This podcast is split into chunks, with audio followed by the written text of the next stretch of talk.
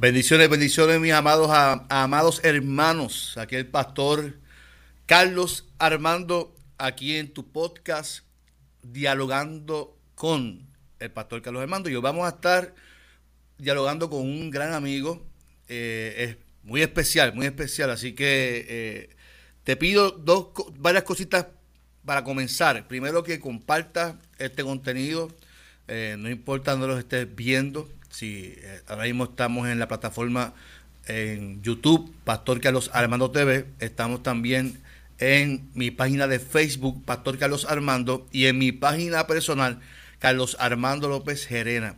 Así que donde quiera que nos estés viendo, comparte el contenido, porque estoy convencido que va a ser un contenido muy especial y de mucha edificación para tu vida. Hoy tenemos un invitado eh, vamos a estar dialogando sobre su reciente libro. Este invitado, eh, antes de, ponerlo en, línea, eh, lo conocí, lo conocí en las canchas en Carolina. no sé si se recuerda, pero yo no sabía que él era ministro y yo creo que él tampoco sabía que yo era ministro, porque jugábamos allí en la quinta en Carolina y por medio de Facebook yo me imagino que ahí que nos dimos cuenta que él era eh, un evangelista y que yo era pastor. Así que para mí una bendición eh, conectar con ustedes a mi amigo, mi hermano, evangelista Leugín García. Dios te bendiga, mi amado. Amén, Dios te bendiga. ¿Tú, te recuerdas de eso, Leugín? De la, Carolina. claro que sí. Bastantes canastos de tres que estuviste metiendo ese día. Ya. no me queda ni el suspiro, me queda a mí ya de eso. Estamos en la misma línea. Leoyin, qué bendición tenerte aquí eh, en, esta mañana. Eh, a pesar de todos los problemas que hemos tenido para, grabar, nos fuimos en vivo.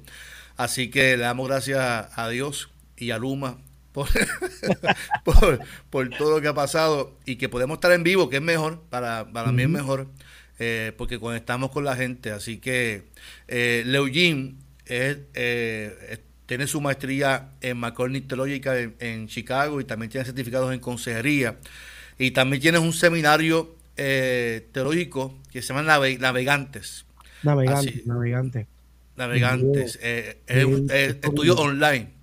Sí, lo hacemos totalmente online, desde usando plata, las plataformas que tiene la academia eh, de ahí educamos, trabajamos con la iglesia. Eh, ciertamente hemos alcanzado muchas cosas hermosas en el Señor y, educar, equipar muchos líderes y pastores que hoy día están pastoreando. Qué bueno, qué bueno, qué bueno. Tengo un, gran amigo, Ortiz, el gran Jonathan. Jonathan. Que va a dar clase. Oh, sí, Jonathan va a estar dando, está dando una de nuestras, una de las clases, está trabajando ciencias interpretativas, está ahora mismo trabajando lo que es hermenéutica, eh, dentro de los profesores está también la doctora Leslie Díaz Pérez, está también eh, trabajando con nosotros eh, Peter Jr. de verdad que tenemos, tenemos un buen, buen cuerpo docente está trabajando con nosotros todo lo que es la educación. Qué bueno, qué bueno.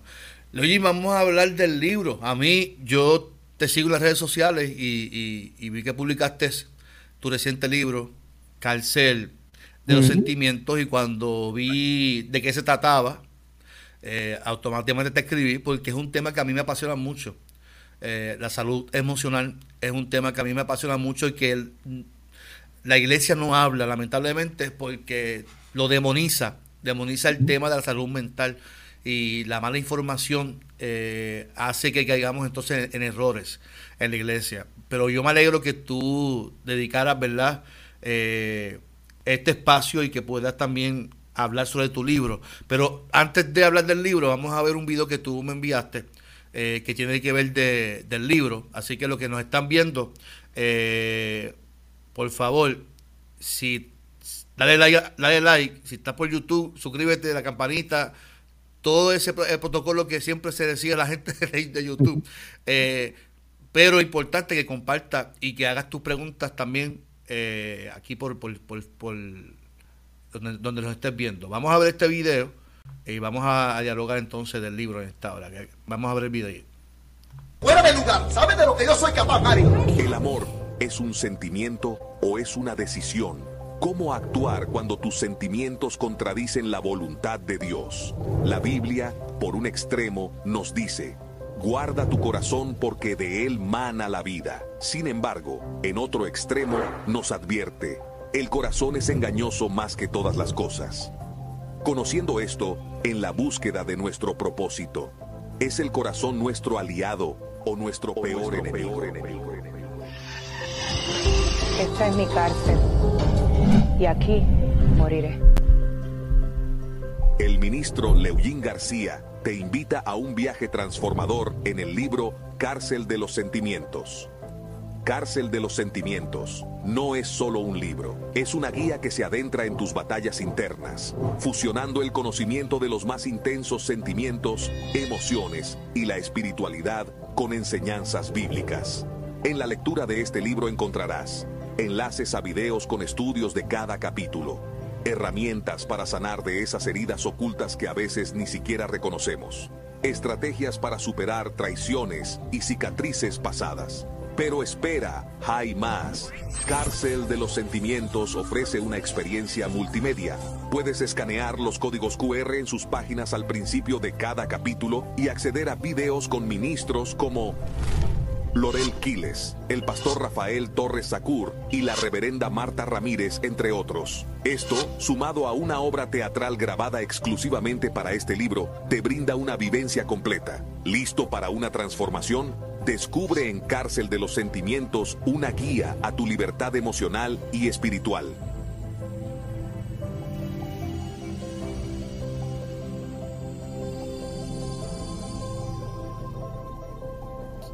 Súper, súper, súper.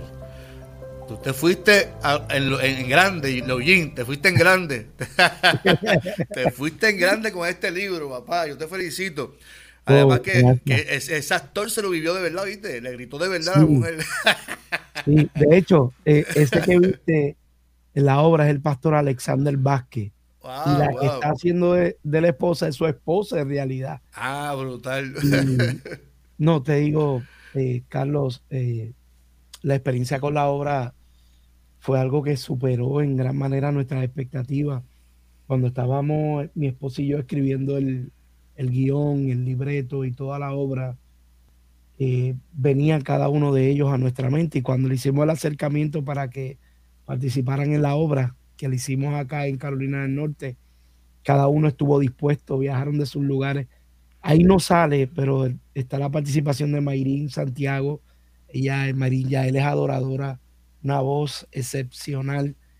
Y la intervención de ella, como la obra tiene música, eh, también. tiene música que bien, que bien, brutal. Correcto, se, se compuso la Keila Guzmán, que es adoradora, también nos ayudó a componer todos los temas. Y los temas trabajan, todos los temas que se desarrollan en la obra trabajan con una teología desde abajo.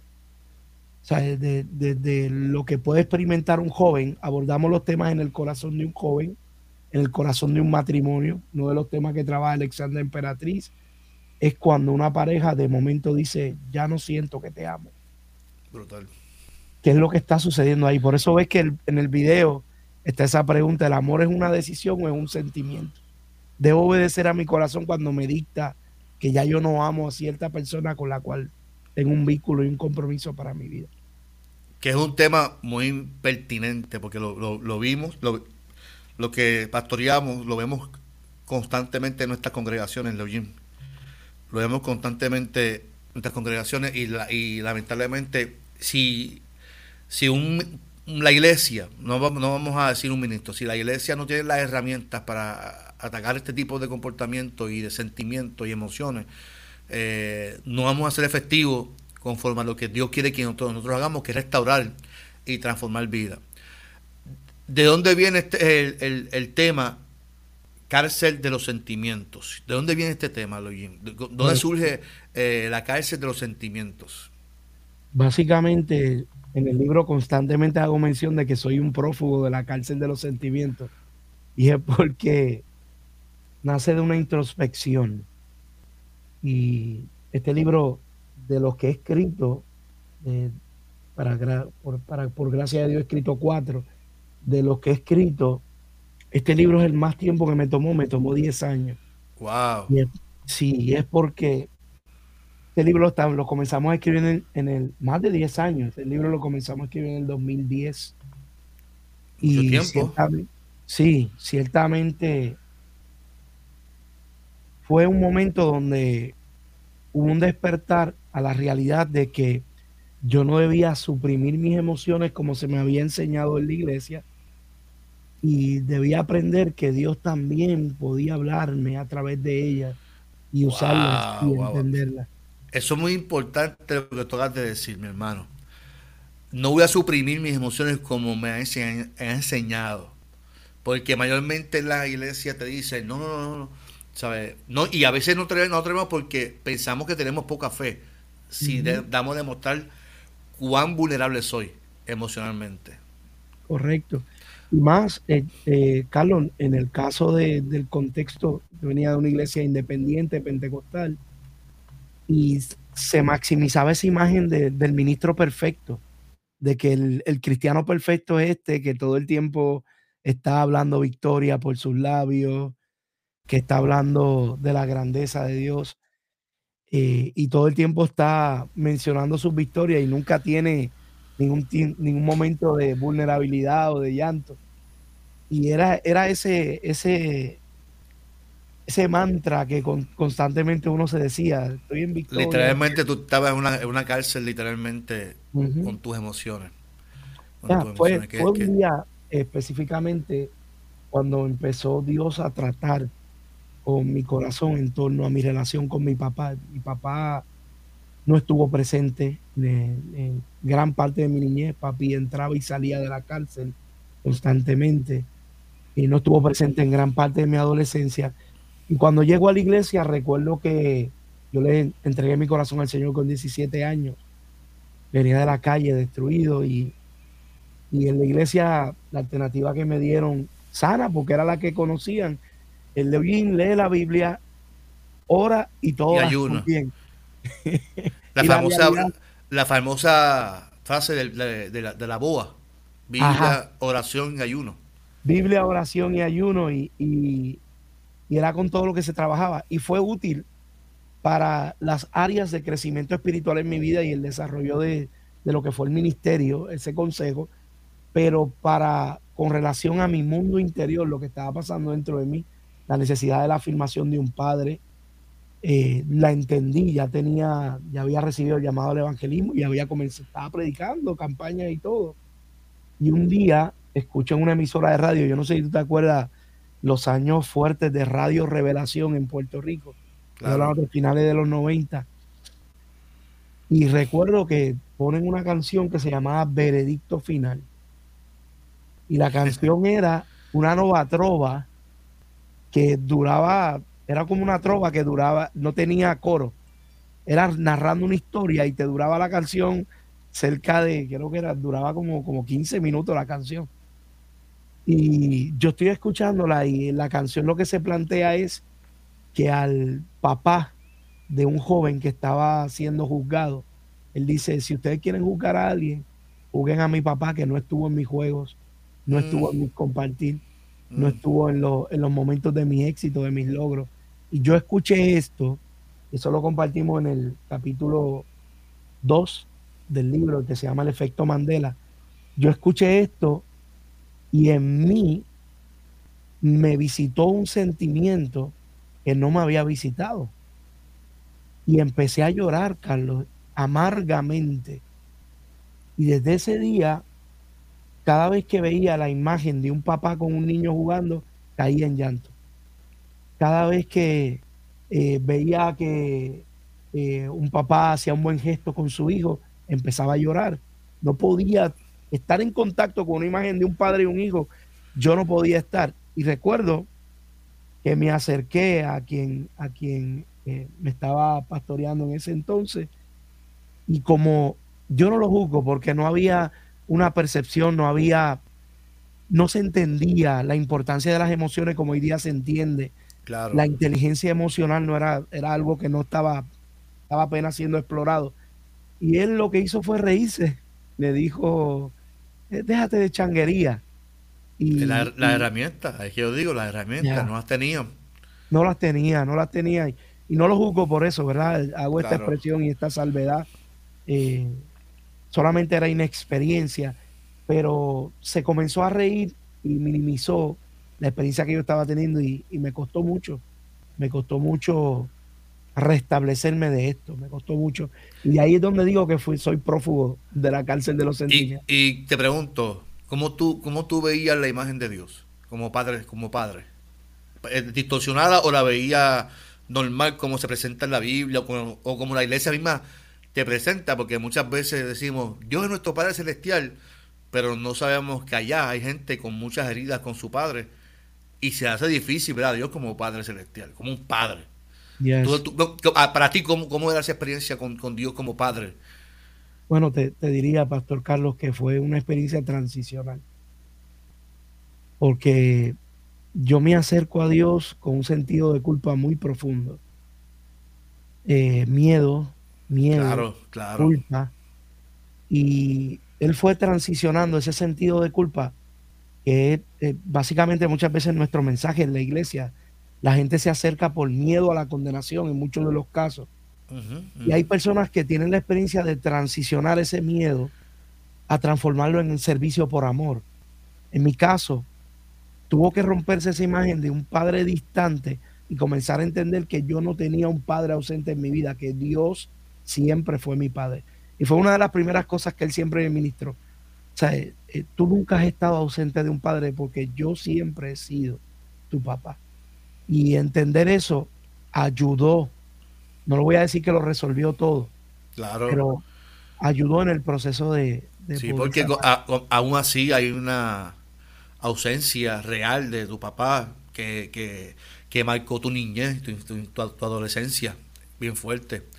Ya. Eh, qué, Siempre- qué interesante, mano. Y, y eso, y, y el no tener esas memorias que no pude construir, siempre te golpean. El, el- bueno, Carlos, tú eh, hablaste, comenzaste este tiempo hablando del baloncesto. Yo tuve la, la, la grata bendición de sobresalir en el colegio donde estudiaba y era el capitán del equipo y la Academia Adventista Metropolitana. Y yo supe estar en una premiación, ser el jugador más valioso. Todos los papás Allí estar presente. celebrando a sus hijos que no te habían tenido el éxito que yo había tenido y yo estar allí solo mirando y no había No, nadie no. que Fuerte. fuerte. Es fuerte porque yo recuerdo, en mi, en mi caso, a mi papá estar en todo su proceso, así que me pongo en tu lugar y debe ser un, un- un vacío eh, bien grande, bien grande, bien grande en ese sentido. Ya. Así que, Y tuve, tuve momentos en los que pude hablar con mi papá antes de fallecer, que cuento el tema en el libro, y hubo momentos donde no pude conectar con él. Y era una de las cosas que más me afectaba. Mi, mi papá, por sus conceptos religiosos, no, no daba paso, no daba entrada a que pudiéramos conectar profundamente y, y eso estorbaba, estorbaba el proceso y, y más me encerraba en esa cárcel. Por eso el libro se llama Cárcel de los Sentimientos, porque al tratar de suprimir esto y no mirarlo y, y pensar que era menos siervo de Dios, que era menos persona de fe por, por exponerlo, que fue lo que se me hizo pensar en el momento en que lo hice, que era una changuería mía, es una changuería tuya. ese es el Porque- diablo que te está atacando, el enemigo que te quiere ver triste, el enemigo esto, y, y muchas veces suprimimos eh, ese sentimiento por, porque la misma iglesia te, te, te somete a este pensamiento de que, que, que no, que, que- es que mira, yo, yo, yo creo, y, tú lo hablas en el libro, eh, que la iglesia no puede dividir o fragmentar la espiritualidad. Y tú lo hablas en el libro. Eh, mira, ahí está el pastor Elmer Santos enviando saludos aquí. Dios Saludos, te bendiga, Pastor pastor, Elmer Santos, mi amigo. Muchas bendiciones. Allá está allá en, en San Cloud pastoreando. Iglesia del Nazareno. ah, qué bueno, qué bueno, grandioso. Abrazo eh, hermanos del Nazareno. Y lamentablemente el fragmentar la espiritualidad, eh, pues llegamos a eso, suprimir emociones, donde tú lo mencionas ahí, el mismo salmista estaba abatido en el libro, tú lo mencionas. Sabe que, que bíblicamente la Biblia no limita y no quita las emociones de sus personajes, el mismo Jesús pasa de esta copa amarga, no, no, no quitó ese sentimiento de Jesús, de tristeza, de agonía, no lo no, no, quitó porque era parte, era importante que la gente entendiera que era vulnerable también, ¿ves? Pero nosotros, es, es, como tú dijiste al principio, e, ese pensamiento de que todo es perfecto, de que todos somos prósperos y que estamos bien y que vamos por encima, y, muchas veces eh, suprimimos ese sentimiento eh, y, llegamos a este, este sentimiento de, culpabilidad, de, cómo salgo de esto. Entonces el libro viene por eso. y, ayer lo estaba leyendo, el Ojin, y yo dije, ah, no, sí, que es que el, aquí el Ojin se está abriendo. interesante. Y eres valiente, mi hermano, te felicito. Porque no todo el mundo tiene la valentía de decir, no, y que era yo que estaba o sea, aquí, aquí, aquí que estaba preso en ese sentimiento soy yo. Y a mí, a mí, te soy honesto, yo estaba, yo me impacté cuando leí eso. Porque eh, eh, no todos tenemos el coraje de, ser humildes y, exponernos a la gente que nos vean tal como somos. Así, que yo, te felicito a, adelante por, porque estás exponiendo una realidad tuya que para otras personas va a ser de bendición y edificación cuando lean este libro. Leojín, para, para ir entrando al libro, ¿verdad? Para que nos, están viendo, estamos hablando del libro eh, Cárcel de los Sentimientos, eh, ¿verdad? tiene que ver sobre, sobre la salud emocional, sobre esos sentimientos que, que nos suprimen. Entonces, hablamos del primer capítulo que lo, tengo aquí, lo tengo aquí, el primer capítulo, Catarsis, del, alma, mm. encarcelado con este corazón, sin, sin, sin entrar en, muchos detalles, porque queremos que la gente lo compre, ¿verdad? de cómo, cómo surge ese tema, catarsis del alma. Catarsis del alma es básicamente un desahogo del alma. En el, en el libro hablamos de lo que es un desahogo reverente. yo expongo esta cita particular, esta historia del hombre de Yodo. ¿Cómo? De Yodo. Ah, yo lo pongo como un Yodo. Me estuvo curioso eso. Básicamente, eh, Marco no expone el nombre de este hombre endemoniado, porque la idea no era avergonzarlo, la idea era más bien exponer que aunque practicaba los ritos de la de su tiempo, los ritos de, lo que traía la tradición judía, eh, iba, entraba, salía de la sinagoga, quizás era un buen participante en todos los actos de, su tradición, pero estaba atado dentro de la sinagoga. dentro de lo que exponemos en Catarsis del Alma es cuando hay algo que te está consumiendo conoces las prácticas religiosas, lo que tienes que practicar, sabes diezmarte, sabes las canciones, sabes todo lo que eh, tienen estructurado en la liturgia de tu iglesia, lo conoces todo, pero dentro de ti hay algo que no lo has podido exponer. Hay algo que grita, que está escondido en el sótano. Y no es hasta que nos exponemos a la voz de Jesús que nuestro corazón es expuesto. Y ahí presento esa dualidad en que la Biblia de momento te dice, eh, sobre toda cosa guarda, guarda tu corazón porque de él mana la vida. Y por otra parte, te dice, eh, el corazón es engañoso más que todas las cosas. Entonces, ¿cómo hago? O, es un tesoro preciado o es un, algo que me va a engañar. ¿Cómo lo interpreto? ¿Cómo, ¿Cómo, interpreto esto? ¿Cómo interpreto? Lo, que pasa es que muchas veces la gente piensa que cuando habla del corazón, habla del corazón, pero es la mente, la, salud emocional nuestras emociones. Y por eso es que yo te decía, no podemos, ¿sabe?, obviar o desintegrar. Es, algo integral. El cuerpo, alma y espíritu es parte de nuestra espiritualidad. La sexualidad es parte de nuestra espiritualidad. Todo es parte de nuestra espiritualidad. No, la, la palabra es, la fragmentamos. Por eso es que yo, yo me da gracia porque, eh, mire, yo, yo, estoy ahora mismo en una terapia de, de mis rodillas y el terapista, el fisioterapista me dice, pastor, pero esa barriga hay que bajarla. esa barriga hay que bajarla. Entonces me dice, mira, yo di una charla en una iglesia. Eh, yo, lo, yo, lo voy a mencionar, se llama José Cruz, que es el fisioterapeuta de la selección de Puerto Rico. Y él me dice que fue una iglesia en Fajardo, porque yo dije que fue pastor en Fajardo, que él dio una charla sobre, pues, sobre cuidado del cuerpo. Y que un hermano se molestó al final y le dijo, aquí votamos, perdimos el tiempo. Y él le dijo, ¿por qué hermano? Sí, porque ahora mismo lo que íbamos a hacer ahora se perdió. Y él le dijo, ¿y qué iban a hacer ahora? Pues tenemos una, venta de fritanga, de paradilla, de Milky Way. De...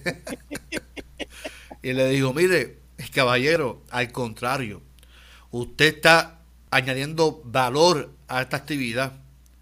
Y, y esas, normalmente las iglesias, para generar dinero, lo que hace es dañar el cuerpo en, estas cosas que nos afectan al, ¿sabe? Fragmentamos, pensamos que eso a Dios no le importa el cuerpo, a Dios no le importa tu salud, no le importa tu salud emocional. Después que tú vayas a la iglesia y ores y te inclines allí. Entonces, eh, como tú dices, esa dualidad de, cómo yo expreso mis emociones eh, es muy importante que, que la podamos entender. Así que qué bien, ¿sabe? Que aquí en Catarsis del Alma vemos cómo, cómo nos abrimos, nos derramamos ante los sentimientos. Ahí que tú, te, tú llegas a este capítulo. Y, y de hecho, eh, yo te diría, Pastor Carlos, que el libro y en ese capítulo específicamente trabajamos en, una línea muy fina entre los balances. Los balances de, de, ok, necesitas expresar tus emociones y sentimientos. Explicamos la diferencia de emociones y sentimientos. Hablamos de, la escritura, lo que entiende el Leb en el hebreo cuando se refiere al corazón como mente. Explicamos todos esos detalles, pero hablamos de lo importante que es no maquillar las fracturas del alma. Mm.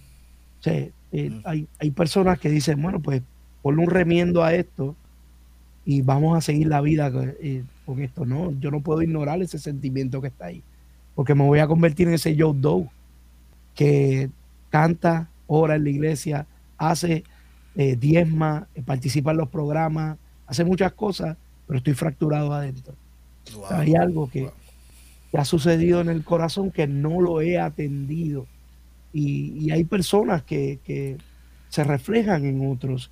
Van a ver, y, te tiene que haber pasado, Carlos, personas que llegan sin la, sin la presencia de un padre y, te miran a ti como un papá y se identifican contigo de esa forma y tratan de descargar esa responsabilidad de ese padre, de ese esposo que no estuvo, de ese hermano que no estuvo, de ese familiar, sobre la figura pastoral en la, en la iglesia. Y, y es lo importante verlo y no, no maquillar las fracturas del alma, ver mi, mi verdadero yo, idealizarlo y pedirle al Espíritu de Dios que me permita percibir esas emociones que están desapercibidas, que las ignoramos, pero están ahí. interesante. Eh, el, el, el, hecho nada más, nada más de querer maquillar, ¿sabes? El querer, el querer tapar algo que está que está ahí, está la, latente. Una, hablamos de emociones, mi amado. hablamos y, muchas veces hacemos este refrán nuestro. Ya, yo vivo como el payaso. Que el payaso se maquilla, hace reír a la gente, pero por dentro está posiblemente pasando un divorcio, posiblemente pasando una depresión, una crisis emocional. Y, yo creo, yo creo que nosotros no podemos, la iglesia, los cristianos, no, no tenemos que maquillar ¿verdad? Tenemos que, eh, como dice ahí, abrirnos, hacer catarsis, abrirnos y permitirle a Dios o a un profesional que nos ayude. Yo creo que no, o sea, es que vuelvo y repito, la, palabra es que demonizamos, es que vayamos a un psicólogo, que vayamos a un pastor, que vayamos a alguien que nos escuche y que nos dé las herramientas para poder salir de esto. Yo creo que, que, que sería erróneo no decir, no, no, no, no, pues, eh, con, leer la Biblia, orar, es que estás mal espiritualmente, ¿sabes? Con eso lo que mm. hacemos es maquillar y tapar una realidad que tenemos muchas veces en nuestras congregaciones.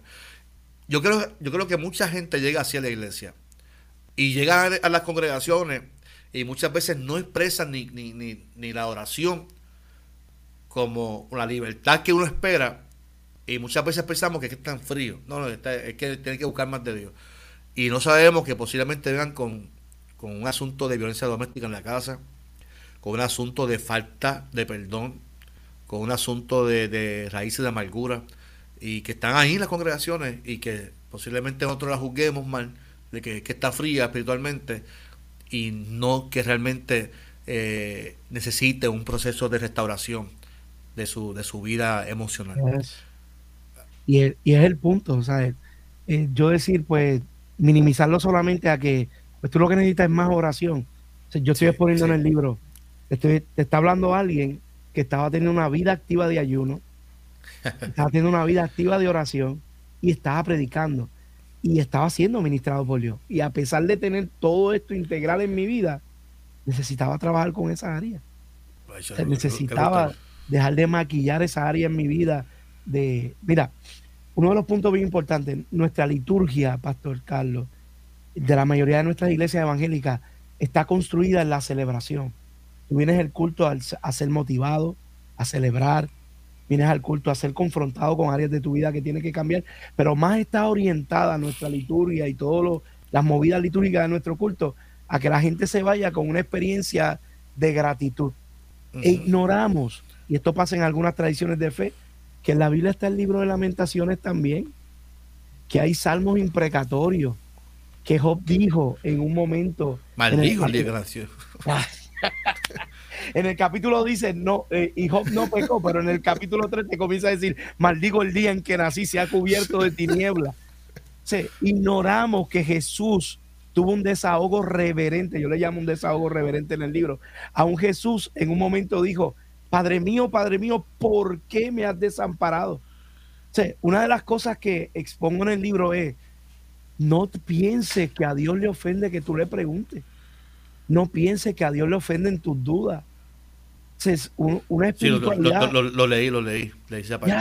una espiritualidad saludable es aquella. Entonces, hay, hay personas que desarrollan su espiritualidad alrededor de este concepto errado.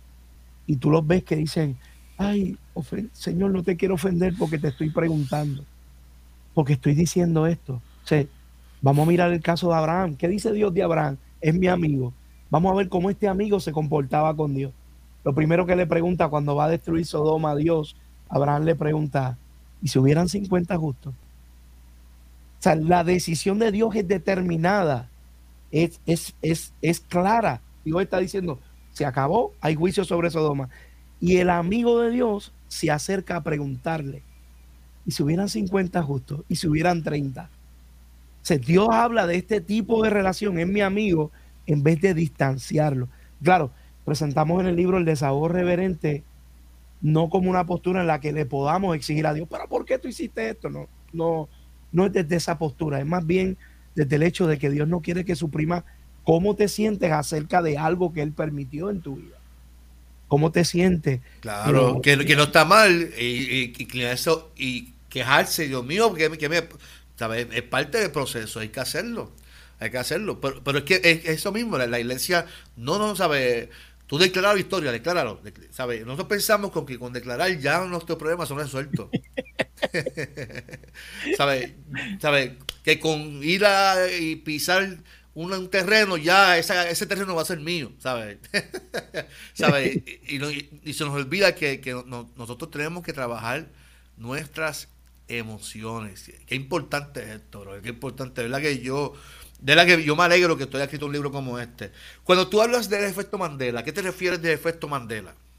Bien, el efecto Mandela eh, fue una investigación que se hizo eh, a finales de los, digo, a finales de, los, de la década del 2000 eh, del 2010, eh, casi a finales del 2010, se hizo ese estudio y se descubrió, y en esto tú vas a saber de lo que estoy hablando, se descubrió que hay personas que, y ya estos son estudios más psicológicos, hay personas que vienen falsos recuerdos a su vida que se perpetúan como si fueran real cuando realmente no lo fueron.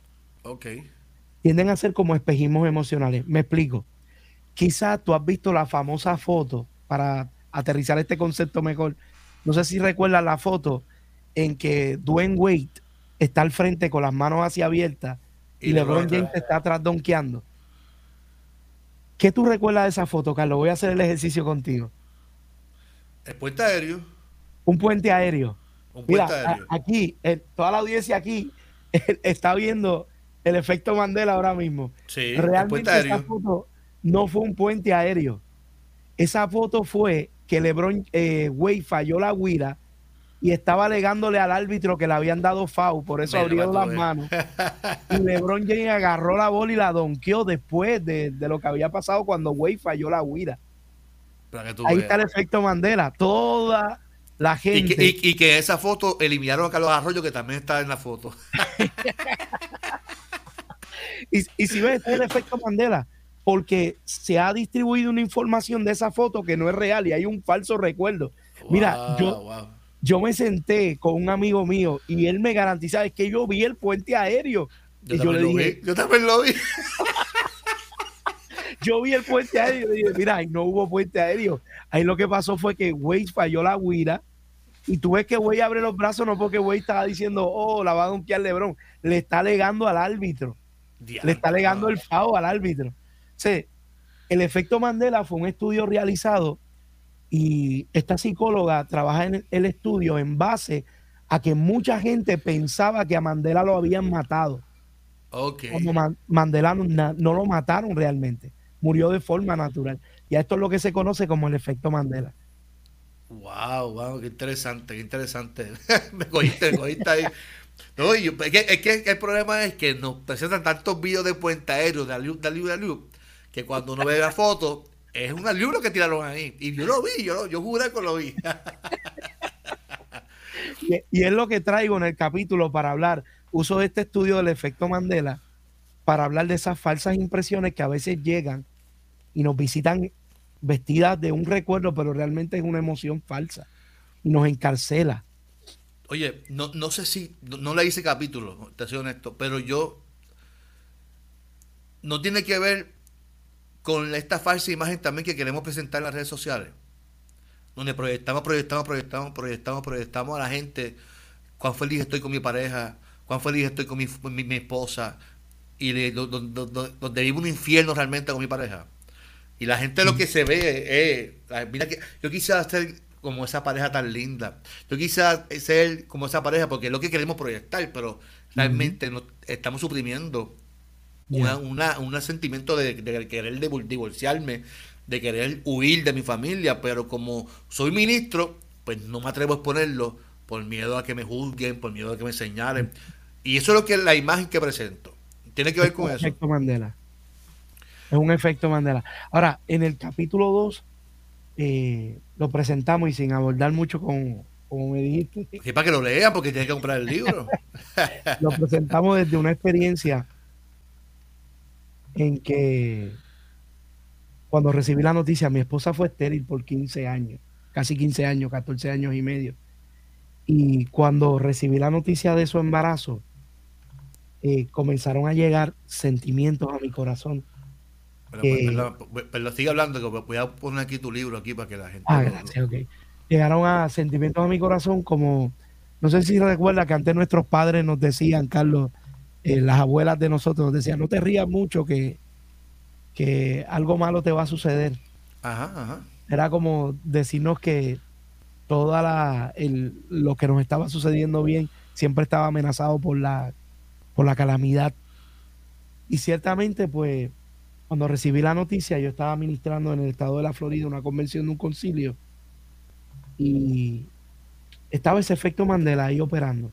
Un falso recuerdo, una falsa impresión que trataba de dictaminar a mi, a mi corazón que no iba, ese, eso no se iba a dar, que no iba a ser papá, que no iba a poder experimentar eso. Y era, el capítulo lo seguimos ampliando en lo que son los espejismos emocionales, impresiones de cosas que parecen ser, pero no son lo que parecen ser realmente. Yo creo que con esto de las redes sociales, voy, voy y repito, se da mucho el querer presumir algo que no somos realmente. Y tiene que ver con nuestra salud emocional. La gente dirá, no, Carlos, ¿cómo va a ser? Yo creo mucho en eso. La gente, cuando tú todo el tiempo estás, aquí mi esposa linda, mi esposa bella, mi esposa esto, y es que tú tienes un problema serio con tu esposa y lo suprimes poniendo a fotos y diciendo que qué hermosa es, qué linda es, cuánto la amo. Y hay un problema serio ahí, porque ¿qué necesidad hay de tantas veces uno hacer eso si yo se lo puedo decir en privado todo el tiempo Yes. y demostrar mi amor? ¿Sabes? Si, si no lo hacemos en privado, porque todo el tiempo estamos en público, ¿sabes? Y, y eso lo suprimimos porque para que la gente vea cuán feliz yo soy. Qué, qué Cosas que interesante. parecen ser, pero no son lo que parecen ser. Qué interesante, qué interesante. Me, me, me estuvo curioso el, el, el quinto capítulo, Back to the de Regreso al Futuro, Back to the Future. ¿A qué te refieres con, con, con ese capítulo? De vuelta al pasado. Sí, eso fue inspirado en la película Back to the Future. Eh, y es eh, lo que traigo es cuando las emociones del pasado te visitan. Ahí es donde hablo de, de hecho, te, te voy a dar una cita que hablo aquí en el libro. Digo, los recuerdos son la ventana al pasado, la conspiración del presente y la esperanza del futuro ante la inesperada visita de la incertidumbre. Cuando la, la incertidumbre te visita y, vives ese, ese, ese efecto de que una emoción del pasado que estaba oculta te vuelve a visitar. Aquí es donde hablo de lo que te estaba compartiendo de la canción. Cuando esa emoción que yo pensaba que ya eso estaba resuelto en mi vida, llegó de momento y me visitó. Y, y realmente es más que una visita, es algo que sale de tu interior que estaba ahí oculto. Y en el capítulo lo hablo y hablo de una experiencia particular que tuve dando una conferencia en, en una iglesia. Y en la conferencia yo hablo, estaba hablando acerca de, del problema, de cómo la iglesia debía atender. Estábamos señalando el problema de la pedofilia en las iglesias. Wow. Y fue tan curioso, Carlos, porque cuando estoy hablando cómo la iglesia está preparada para atender a alguien que batalle con la pedofilia. Hmm. Y en el momento en que hablé eso, eh, no me había dado cuenta, fue un detonante para una muchacha, una, una joven que estaba en la audiencia. Ella comenzó a llorar y se tuvo que salir de la, de la conferencia. Le impactó el tema.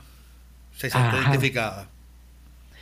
Fue un detonante. Y cuando los pastores, el pastor anfitrión después me escribe, porque teníamos más series de conferencias con ellos, y me dice, mira, tuve un problema, una de las que salió no quería escucharte más, porque ella había sido molestada sexualmente de niña, Wow. y ella dice que un pedófilo no puede ser eh, de ninguna manera. Y eso no fue lo que yo planteé. Yo, al contrario, estaba diciendo la intolerancia a la pedofilia, pero estaba hablando, tú tienes personas que batallan con cosas, ¿sabes? ¿Cómo ayudamos a identificar al que está batallando con la pedofilia? Y, y inclusive dije, hoy día hemos enfocado tanto en la restauración que hemos cerrado el paso a la prevención. Eh, perfecto, creemos en que Dios levanta, que Dios restaura, pero vamos a empezar a enfocarnos más en la prevención. Y esta gente que batallan con estos sentimientos, eh, con estos pensamientos de, de pedofilia, ¿cómo los vamos a trabajar? Y para ella fue un detonante y fue porque, y lo traemos en el capítulo, una emoción del pasado la visitó en ese momento y fue lo que, lo que produjo que Wow. ella se comportara de esa forma. ¿Y cómo, cómo la iglesia maneja eso? Cómo la iglesia trabaja con eso, porque el, eh, no tan solo la- la, eh, eh, ese sentido de, de, de personas que han experimentado ya, ya eso, o- en otros casos de violencia doméstica, de, de maltrato, de violación, ¿sabe? que una mujer que ha sido violada, cómo llega allí a la iglesia y cómo, ¿verdad? Esa, esa, eh, hay una, un evento aquí del pasado que está martirizándola. ¿ves? Eh, Y, y volvemos al mismo punto. Yo recuerdo la respuesta de, de su pastor fue no toques más el tema, y ya, lo dejamos ahí. maquíllalo, déjalo, tápalo, esto no es bueno eh, despertarlo.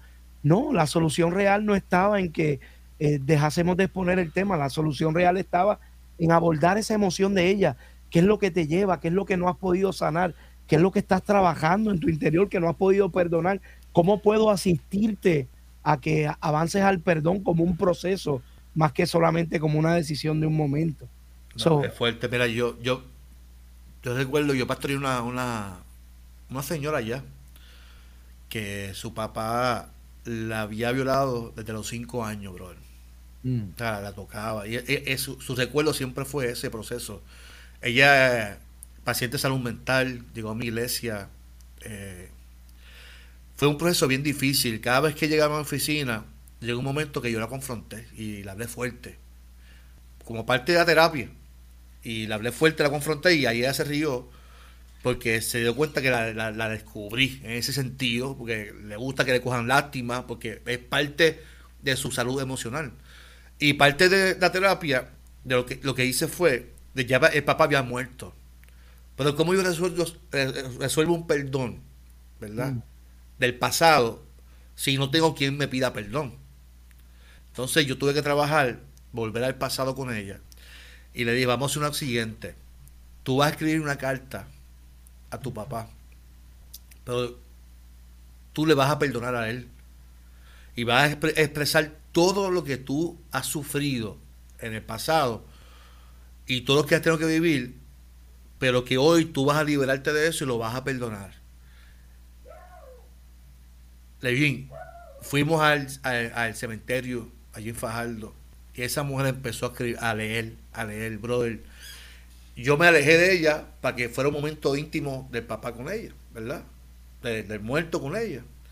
Y, esa mujer se compungía, se compungía, se compungía, pero ella sacó, verbalizó todo esa, eh, toda esa experiencia eh, que la marcaron, que la marcaron. ¿Cómo un padre va a hacer eso? Pues, pues pa- pasa, como está pasando hoy en día en las noticias, que un papá, eh, ¿sabe? A mí me, me, me, me, afecta ver, ver no- no- noticias como esa. Yo que tengo una hija de nueve años, tú también tienes un, un- Un una nena, ¿verdad? Un nene, un nene. ¿Sabes? A- Afecta a, a uno ver noticias como esa, como el, el corazón de un padre le nace, le tocará a su hija. Pero brother, pues pasó eso. Y ese proceso de perdón, de volver al pasado, eh, yo tengo un pastor que me dice, si no sabes cómo resolverlo, no te metas. No, es que, no, que hay que meternos ahí. Hay que meternos y, y buscarle ayuda profesional a esas personas para que puedan resolver esos conflictos. Yo, yo sí creo que hay, hay, hay cosas que uno pues tenemos que dejarlas en el pasado, pues, pues, ¿verdad? Porque. Dios desea cosas nuevas para nosotros. Pero eventos dolorosos hay que tratarlos. Hay que Yo- tratarlos y hay que buscar ayuda. Yo te diría que el, el indicativo es qué está sucediendo. Está reapareciendo en mi vida. Si está reapareciendo, hay que tocarlo.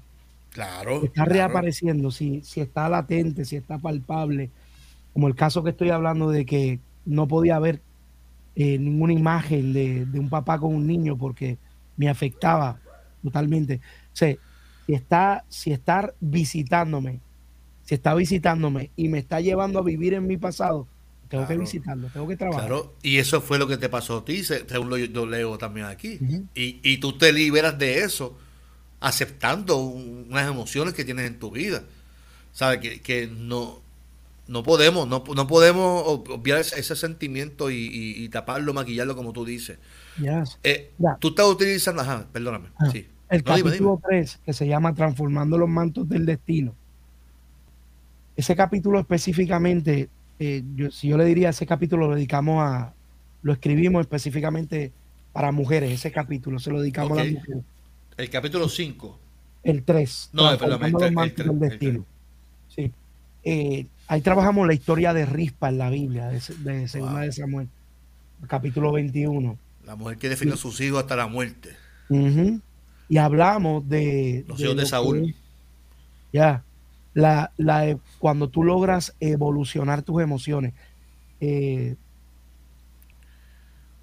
básicamente ahí hablamos de lo que no. Una de las cosas que traemos es que cuando tú vives una experiencia de crisis, lo que no transformas, lo transfieres.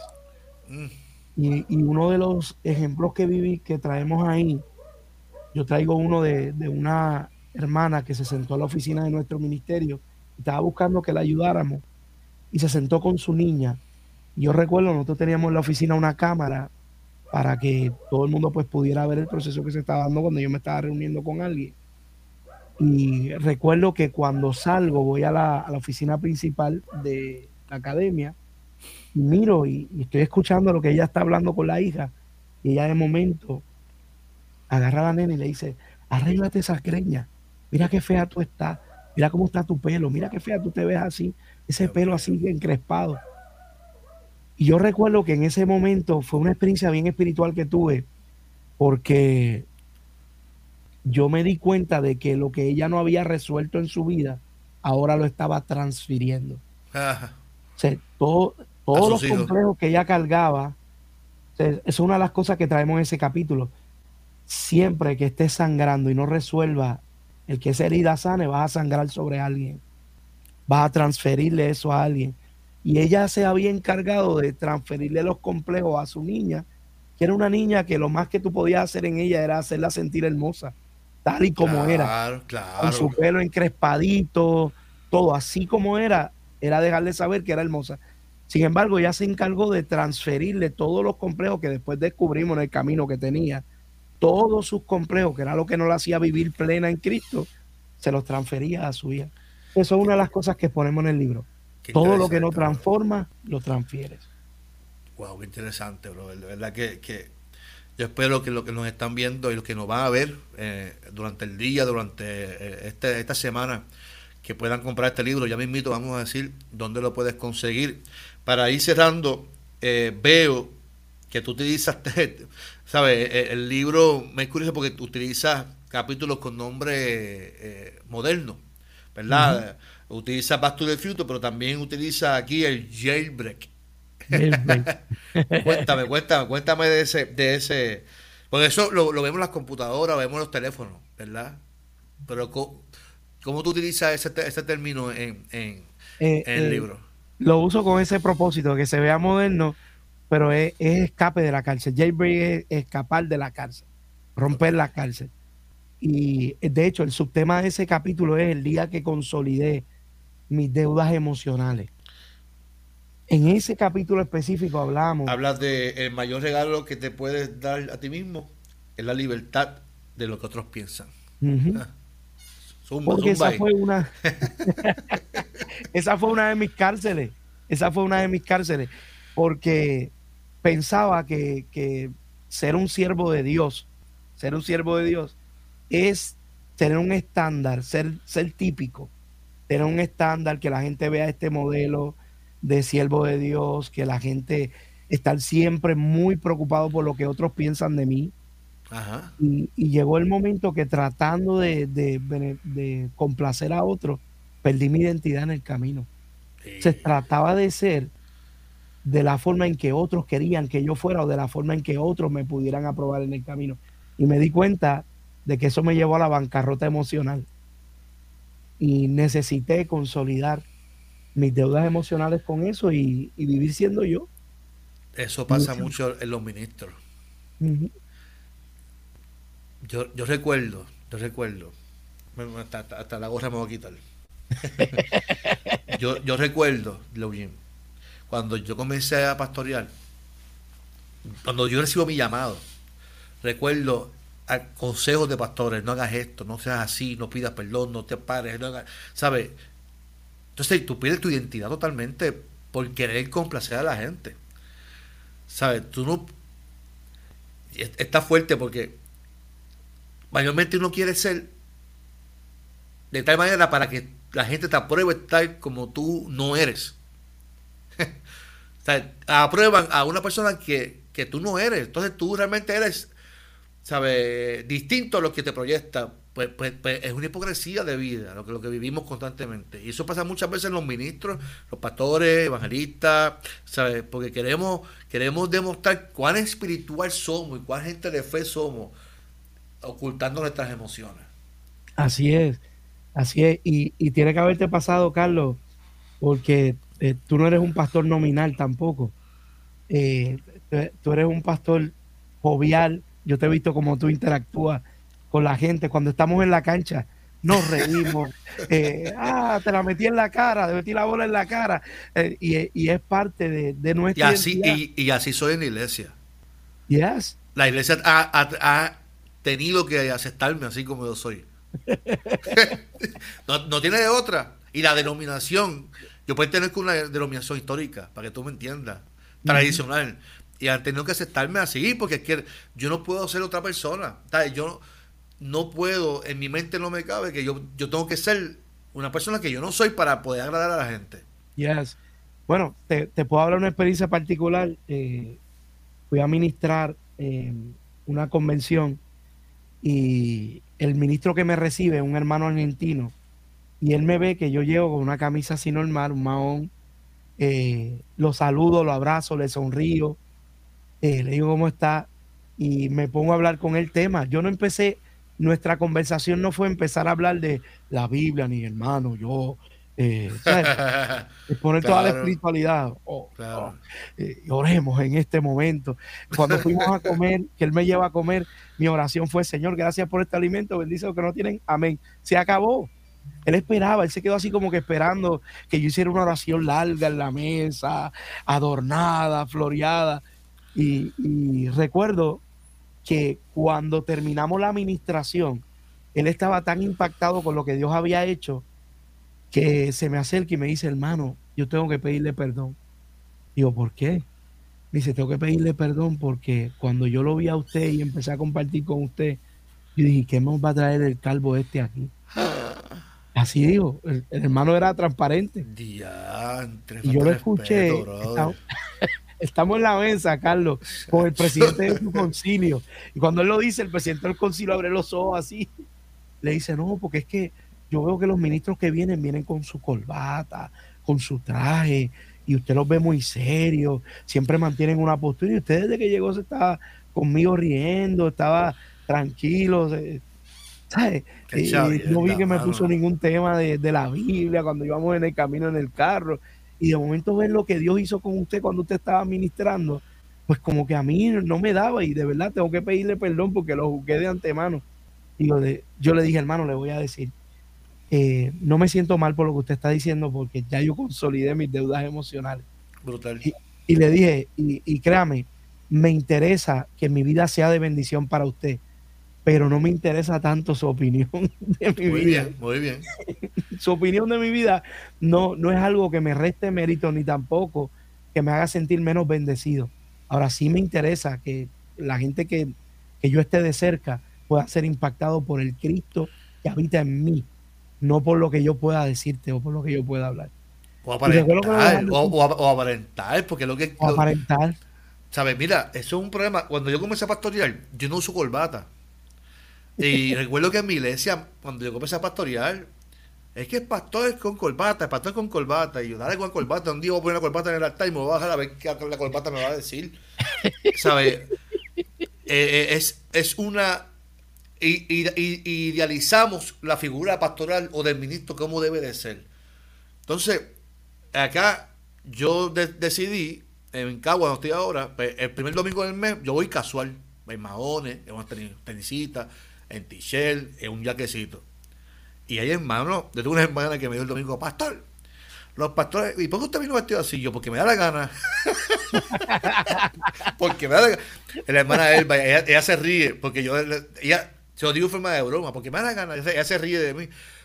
Pero la gente piensa que los pastores deberían de vestir de una manera, deben de hablar de una manera, el ministro debe de ser de una manera. Sin embargo, cuando, cuando uno ve la Biblia, Dios escoge a la persona no por lo que aparenta, sino por lo que es. A la gente se le olvida lo que uno es porque tiene que vestir o ser de una manera. Y eso obliga a uno a, querer aparentar, querer ser alguien, oprimiendo lo que uno es y cómo, cómo se siente. No, ¿sabe? Lo que nos están escuchando, lo que nos están viendo, nunca podemos oprimir nuestra realidad. Y si un día nos sentimos y tenemos que llorar, lloramos. Y si, y si queremos, porque es que eso, no, eso, eso es libertad. Eso es libertad en la vida, mano. De verdad que, que, que, brutal que tú puedas ponerlo en el libro. Amén. Y Pastor Carlos, eh, sé que ya está terminando. No, no, yo, no tengo prisa. Estoy aquí, aguanta tres horas si quieres. En el, capítulo 10 trabajamos eso que, que están mencionando. Se llama Recalibrando el Corazón. Lo, lo vi, lo vi. Y es, y es por esa razón, porque recuerdo, ahí trabajo el, el día que tuve que ir al funeral de papi, de mi papá. Eh, yo nunca, mi lamento nunca vino porque mi papá murió. Porque nosotros entendemos la muerte como ganancia. Claro. entendemos como ganancia. Mi lamento fue por las memorias que no pude construir con mi papá y la forma en que mi papá murió. Mi papá murió solo en la ciudad de Nueva York con el corazón roto. porque la mujer que, con la que él convivía en ese entonces lo abandonó y mi papá murió secándose emocionalmente. Y el mismo doctor en el hospital Jacobi en New York, el doctor me decía, tu papá no quiere luchar, tu papá quiere que ya la muerte llegue.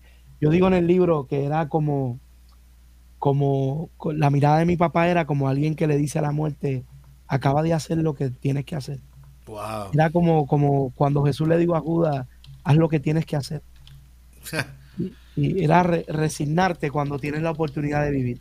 Y él olvidó todo. La, el punto que traigo en el capítulo, que es parte también de consolidando las deudas emocionales, eh, es que cuando en el funeral mi tío rompió y rompió en llanto en la sala, un ministro se levantó y dijo, hermanos, no lloren, porque la Biblia dice, no lloréis. oh qué barbaridad, qué barbaridad. Oh my God. Y en ese momento, ese ministro nos robó la oportunidad de hacer una catarsis del alma. Imagínate, hermano. Y lo expongo en el libro, expongo en el libro que el, ese llanto no resuelto nunca se resolvió. Y fue un peligro para mí que no me había dado cuenta, pastor, porque eh, de ese momento en adelante yo pude darle fortaleza a mi familia en el funeral de mi papá, pero cuando llegué a mi casa me enfrenté a 30 días de una depresión donde tuve que cancelar la agenda. Yo tuve 30 días sin, sin salir a mis compromisos de predicar, los tuve que cancelar, llorando día y noche, y eso nadie lo sabía, nadie lo sabía, solamente porque en un momento donde tenía que dejar escapar lo que había en el corazón, lo suprimí y no me di la oportunidad y el beneficio que es llorar. Cuando estudié el texto, me di cuenta que eso no es lo que dice el texto. Pero imagínate. no lloren como los que no tienen consolación. Consolación, sí, no tienen esperanza. la, escritura constantemente te anima a que llores. Llora con los que lloran, te dice el escritor. Jesús lloró. Lloró cuando se murió Lázaro. qué barbaridad, qué barbaridad. Entonces, en el, en el cristianismo postmoderno, eh, ok, suprime tu, tu sentimiento. Si tú eres un cristiano de fe, no tienes por qué llorar por esta pérdida. No. tienes por qué llorar por esta partida de este familiar. No tienes por qué llorar por esa posesión que tenías, esto que, que habías adquirido, esta casa que perdiste en esta bancarrota. Tú no tienes que llorar por tu bancarrota un cristiano victorioso no llora por la bancarrota. Los hijos de Dios, los hijos de Dios no lloran. Los hijos de Dios no lloran. No pasa crisis. Llora. pero llora como alguien que tiene consolación, sabiendo de que Dios, el Espíritu Santo, siempre está ahí para consolarte. Pero no suprimas esa oportunidad. Sí, algo que yo practico mucho en, la, en, la, en, los, en los funerales es eso mismo, a la familia. Sé que le dicen no llores, lloren, mis amados, lloren eh, han perdido un ser querido y hay que llorarlo, hay que, hay que eh, expresar nuestras emociones. No llores, si ya está con el Señor, que llore, caramba, si está, lo perdió, ¿sabes? Por más que se preparó emocionalmente, que estaba enfermo, lo perdió, quiere, déjalo que llore, ¿por qué no puede llorar? ¿Sabes? ¿Por qué la gente no puede expresar sus benditas emociones? ¿Sabes? Y, y de verdad que a veces eso me, me, me pues, hay, hay gente que como viven tan espiritual y tan, tan, una, mm. una, y una espiritualidad falsa, brother. Por una mala interpretación bíblica, por lo que sea, pues lamentablemente. Pero qué bueno, qué bueno que en, este libro eh, puedes encontrar una carta abierta, brother. Y, y oye, Luis, si te quería antes, te quiero más, te quiero más ahora. Gracias. Porque, porque de verdad, el hecho de que, Login, tú sabes que tú, tú me vas a entender lo que te voy a decir hoy en día con la, con la apariencia, con lo que queremos proyectar, son pocas las personas que escriben realmente lo que, lo que vivieron. Y que tú digas ahí que tú estabas preso en unas emociones que te cautivaron y que te, oprimieron en tu juventud. No todo el mundo está dispuesto a pagar, a pagar ese precio. Porque entonces te imaginan, ah, mira, este hombre que tiene poca fe, vivió con poca fe, está, ¿sabe? Y, y eso al contrario nos libera nos, nos, libera, nos da una nueva oportunidad. Y yo realmente te felicito por este, por este libro y, le, y oro al Señor para que el que lo lea sea transformado, sea bendecido por Dios.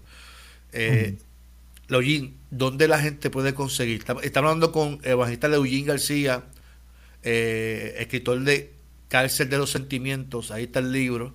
Eh, hablamos de, de un libro, esto es una joya, una joya, es un testimonio, es un libro que tienes que leer, tienes que tenerlo en tu, en tu biblioteca.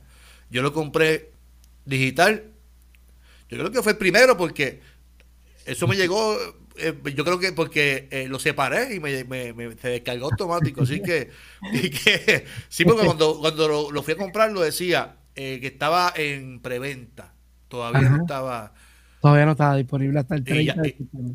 Y, este, y así que fue, fue el primero. todo- lo- lo- Digi- Digitalmente fui uno de los primeros. Así que vaya, vaya a Amazon, vaya a Amazon y compre ese libro.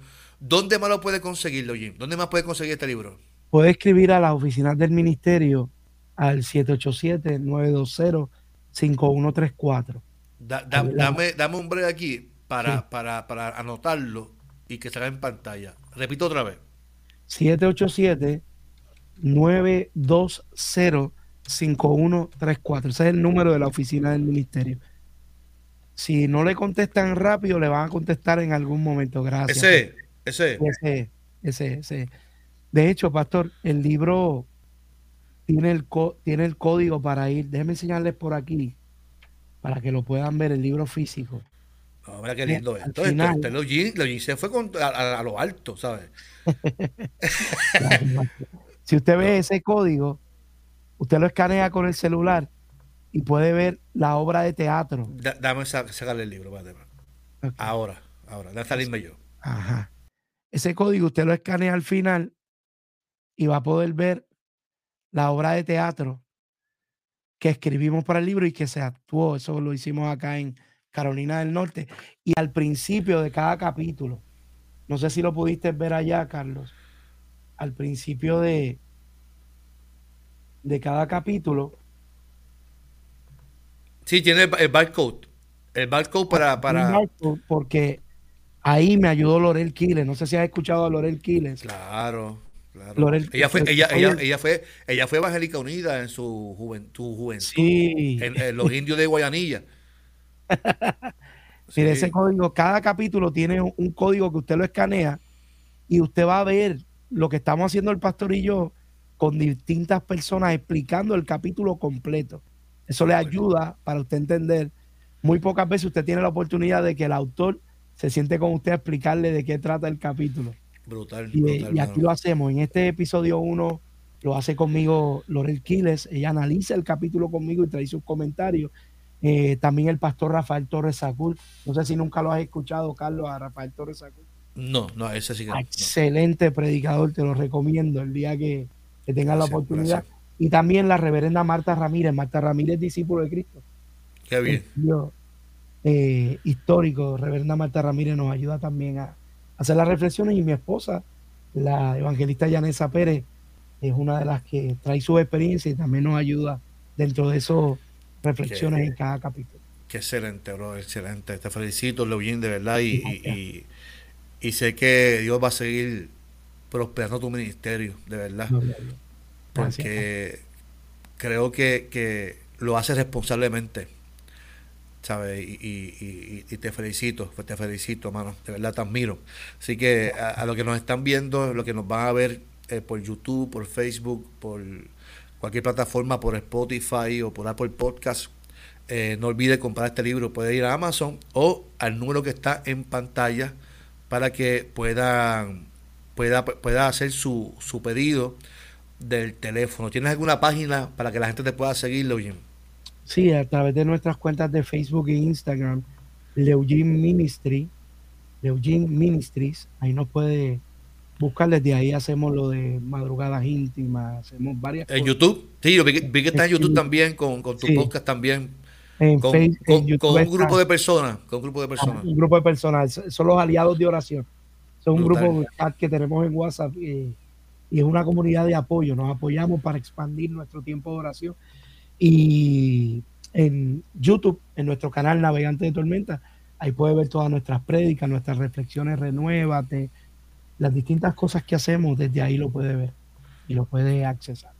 A buscar aquí Navegante de Tormenta, que yo le di suscri- suscribirse Y a, a las 5 de la mañana veo que está, sí, sí, eso está muy bien. Hay que, hay a las que- 5 de la mañana tenemos ese tiempo, madrugadas íntimas, la primera semana de cada mes. Estamos todos orando, reflexionando sobre un verso bíblico y orando sobre ese verso, sobre ese pasaje. Muy Enseñamos bien, a la gente a orar bíblicamente. Aquí está, aquí está la- el canal de nuestro hermano Gracias. navegante de tormentas, así que lo puede, se pueden suscribir. También puede buscarlo como arroba Leoyin TV, aquí está, Ujú. Leoyin TV.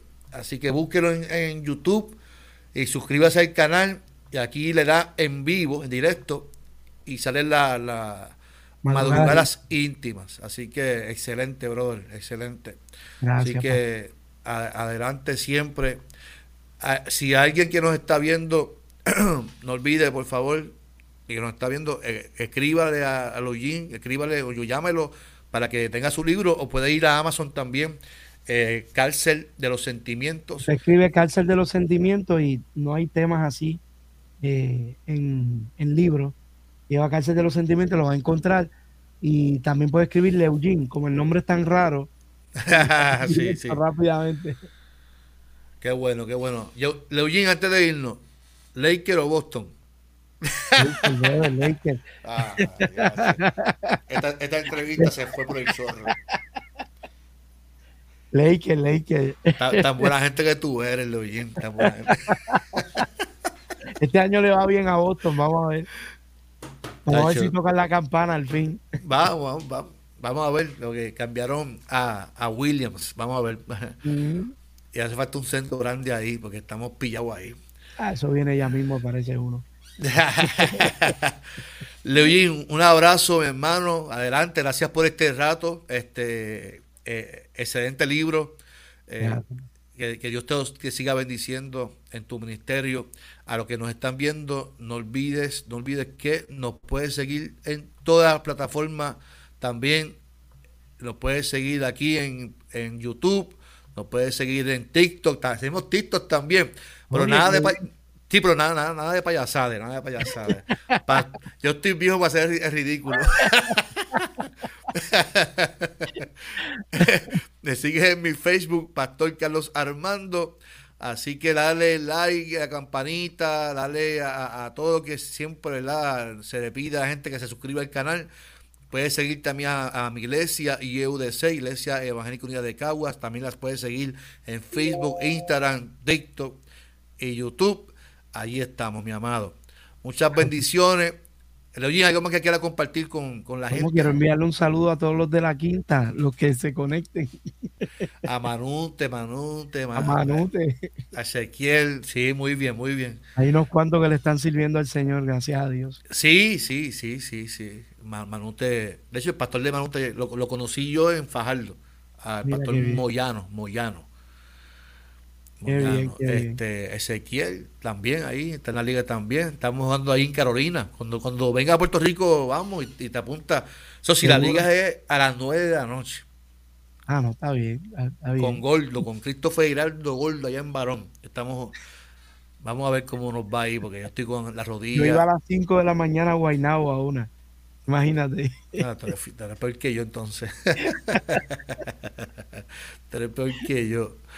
Bueno, bueno gracias, Pastor, por esta oportunidad. Muy, sí, a, la orden, a, la orden. No te desconectes, mis amados. Muchas bendiciones. Aquí el Pastor Carlos Armando en Dialogando con el Evangelista Leoyín García. Dios me los bendiga a todos.